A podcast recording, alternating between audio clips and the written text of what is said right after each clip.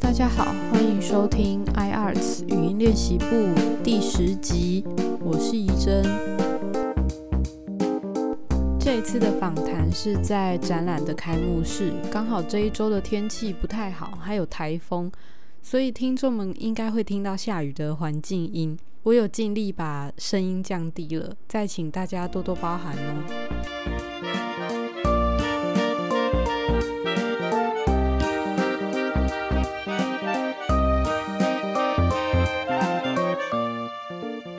这集要延续上周我们提及的千娇百态施德玉特聘教授书展来做介绍。那展览主要展出施老师针对台湾民间戏曲的研究专书，他是保存台湾传统表演艺术文化的研究跟推广者。那今天趁着展览的开幕，非常荣幸邀请施老师来接受访问，来跟听众分享对于这个书展的想法。施老师是成大艺术研究所的特聘教授。他也是中华民国国乐学会的常务理事，还有中华民国民族音乐学会的理事。近年来担任许多计划案的主持人，他深入乡里，致力于研究跟保存台湾民间戏曲的传统文化。那让我们欢迎施德玉老师。你真好，各位听众大家好，我是施德玉。施老师他原先是国乐的出身，他有深厚的戏曲音乐演奏跟学术理论的基础。那像我自己大学的时候念中文系，那时候我们要认识戏曲，也大多都是中国文学的戏曲为主。那台湾的民间戏曲就很少认识到，所以想要问老师啊，就是关于台湾民间戏曲跟中国戏曲之间有什么不同呢？或是有什么契机可以让老师投身于台湾小戏跟义政的研究？嗯，好的，这个问题是大在问哈。呃，中国的戏曲剧种目前有三百多个剧种，台湾的戏曲有许多，在早年，也许是明代、清代初年的时候，有非常多的移民迁徙到台湾，然后就带来了中国大陆的音乐表演艺术。可能偏向于福建一带的戏曲剧种居多，所以在台湾常年生根。就音乐来看，是南管的音乐跟北管的音乐是具有悠久的历史。那用南管音乐跟北管音乐在台湾生根的戏曲剧种呢？呃，走向大戏的会有北管的乱弹戏，呃，南管的九甲戏、交加戏，这些戏曲剧种都是呃源自于大陆。啊，在一九四九年国民政府迁台的时候，也有非常多的呃京剧团体在啊台湾，比如说呃带来的京剧啊、豫剧啊，在台湾也都有形成，但这些都是大戏。常年在民间跟民间生活息息相关的，有非常多的是小戏，所以因此大戏、小戏，也就是学术界想要研究的一块领域。简单的说，小戏就是人物比较简单，故事情节比较接近我们民间的生活。大戏的剧本大部分都是文人创作，文人的笔墨。那呃，演员人数居多，发展艺术性比较成熟。那在台南呢，有非常多的车鼓阵义阵团队，他们演出的内容也包含了很多的戏曲的部分，因此我们称为它是呃民间的地方小戏。那因为地缘的关系啊，我在成大任教的期间，呃，受到文化部传统艺术中心还有台南文化局文资处的委托，执行了几个呃有关于车鼓小戏、车鼓义阵歌舞，还有千王歌阵等等的呃计划案。这些计划案当中，发现了蛮多跟戏曲。连接，比如说剧本有跟南戏有相关系的哈，那比如说音乐是跟南管音乐有一些脉络，这也是研究的课题，所以因此才发现了台南是一个非常资源丰富、表演艺术很传统的一个古都，所以我们保留了非常多的文化，透过跟同学一起执行这些计划案呢，也让研究生了解。自己在地文化的呃重要性，以及有一个呃对自己重视自己在地文化的一个呃研究精神，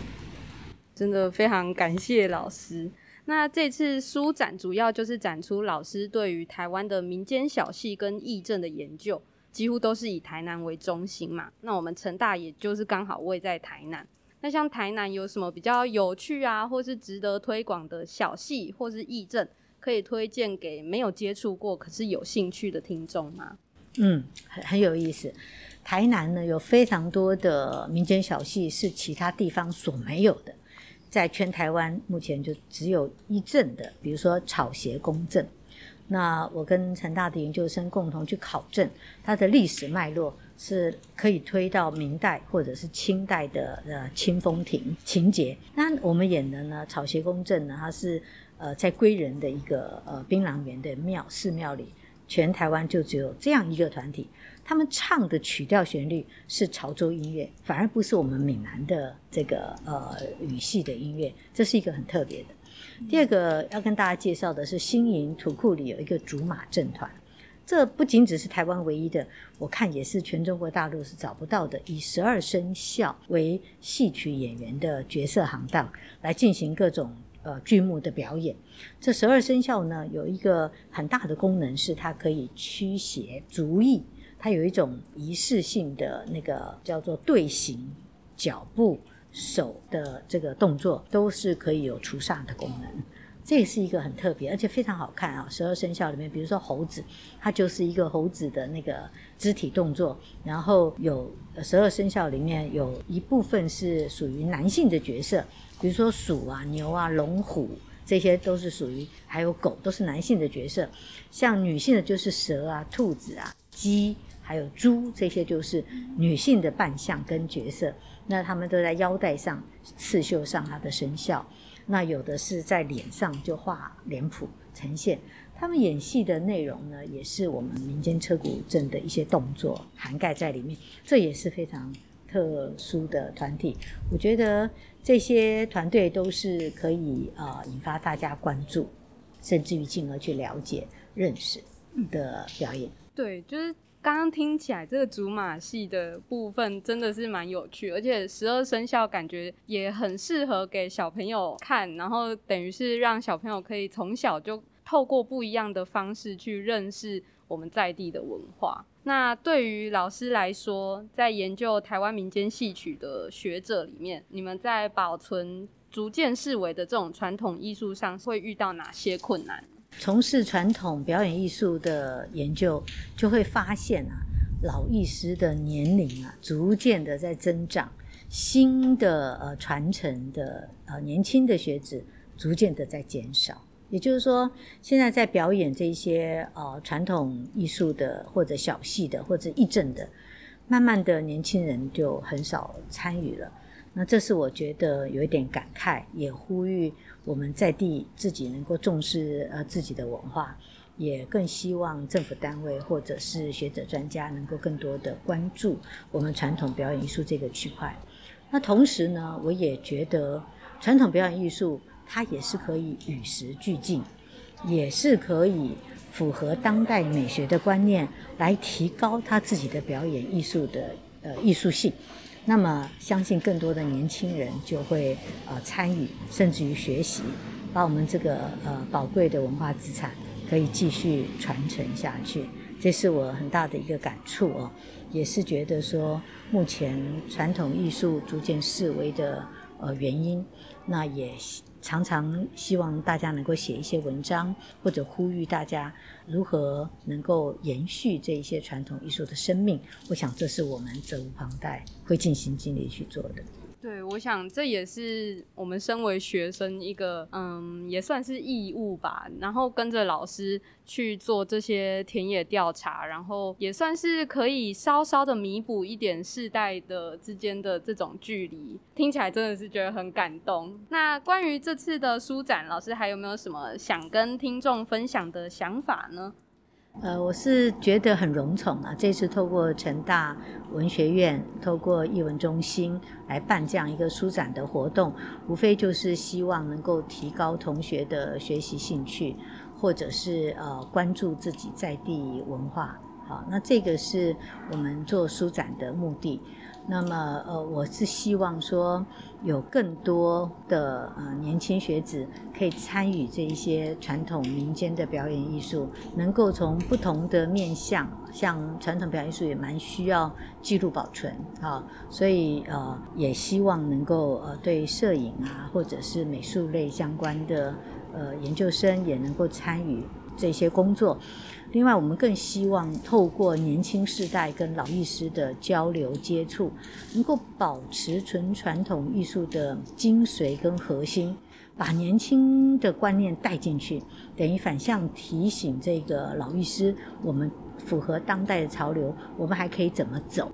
那呃，年轻人的想法也可以。跟老艺师做交流，比如说我们透过 FB 啊，透过一些呃媒体或者拍一些微电影，可以做更多的一些比较现代新颖的手法，让这样子的传统艺术让更多人知道。所以这次书展我的感触很深，一方面除了感谢之外，二方面希望能够把台南的呃传统表演艺术呃介绍给大家。第三个是希望。我们成大的研究生有更多的关注在地本土的呃艺术文化，那也更希望集结科技呀，或者是呃艺术啊，或者是呃其他相关的跨领域的研究。比如说像这一些表演艺术，可以透过外文系的同学能够把它翻译成呃英文，或者是法语，或者是甚至于东南亚一带的这个语系，让更多的。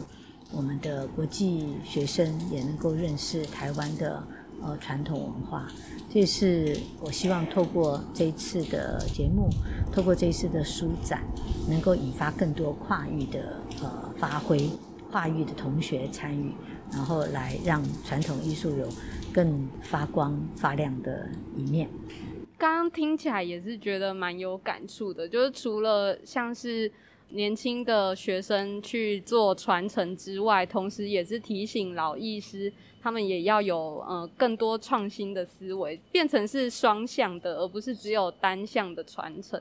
嗯，我想这个书展对于艺术所跟戏剧学程学生来说，真的就是一个标杆跟鼓励，让学生们在研究还有撰写论文的时候，有一个可以向往的模范。那听完施老师的演讲，也由衷佩服这些扎实而且非常丰富的田野调查记录。像老师之后就会出版一本新书嘛，刚刚我们在展览里面也有看到，非常期待是关于千王歌的部分。这些对于台湾本土的传统戏曲就会有不一样的认识。我们再一次的感谢施老师接受我们采访，也欢迎大家在八月二十三号之前。到成大的光复校区云平大楼一楼的橱窗来欣赏书展。谢谢施德宇老师，谢谢怡珍，谢谢大家。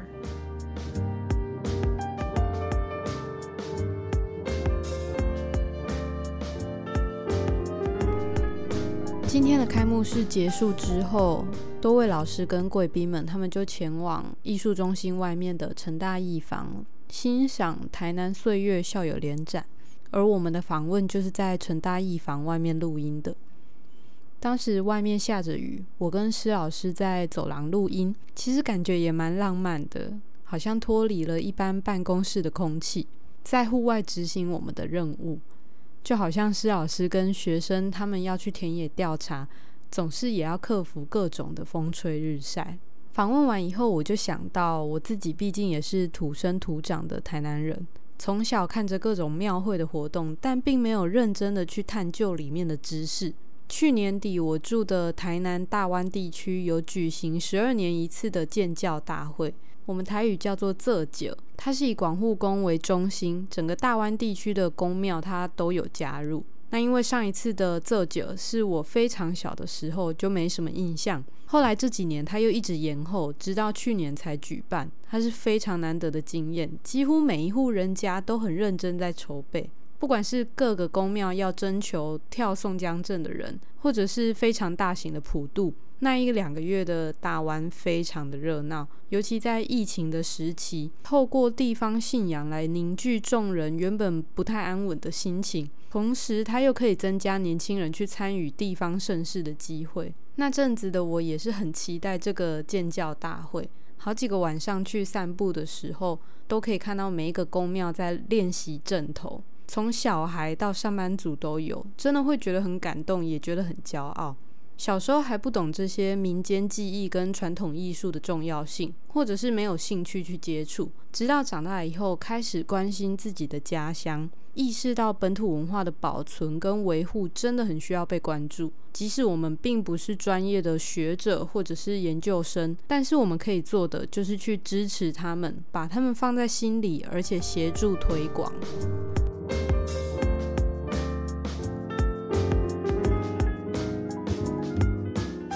这一集的尾声是在东京奥运的闭幕式结束之后开始录的。我看了承办奥运的责任从东京交接到巴黎的过程，非常的精彩。从演奏法国国歌开始，镜头拍到很多巴黎的知名景点。从交响乐团开始，其中几幕是木琴在罗浮宫的一个大阶梯上面演奏。那个大阶梯可以看到罗浮宫的其中一个镇馆之宝，就是萨莫瑟雷斯的胜利女神像。我想他们选这个地方拍摄也是有它的意义在。第一个是它是全世界最著名的博物馆，就是罗浮宫。那里面最著名的雕像，同时也是刻画希腊神话里面的胜利女神。这也代表奥林匹克运动会的最高荣誉吧？确实是选得很好。比起选择蒙娜丽莎，选择胜利女神确实是更切合主题的。在他们演奏完国歌以后，就是由 BMX 自行车的骑士，他穿梭在巴黎的各大景点，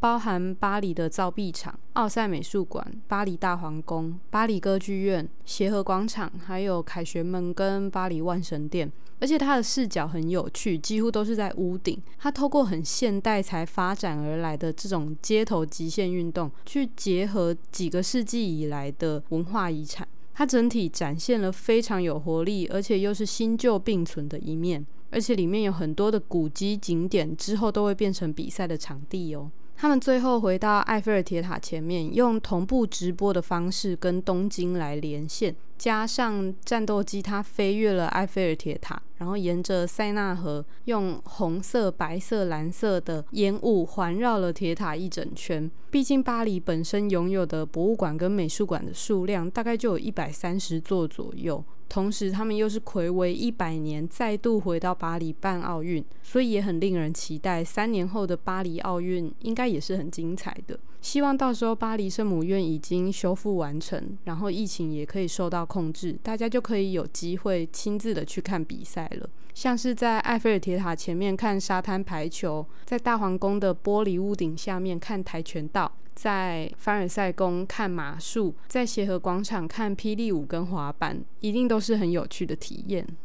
本集节目在这里告一个段落，这一集也会比平常的时间早一点上架，让大家有多几天的时间听到节目，再去看施老师的书展。之后我们节目上架的时间不一定会是固定的，所以希望大家可以按下订阅或者是追踪，这样就绝对不会错过新的一集了。很感谢许多听众的支持，我们的收听率跟排名一直都在进步，希望之后可以做更多更精彩的内容。非常感谢大家的收听，我是怡珍，我们下一集再见，拜拜。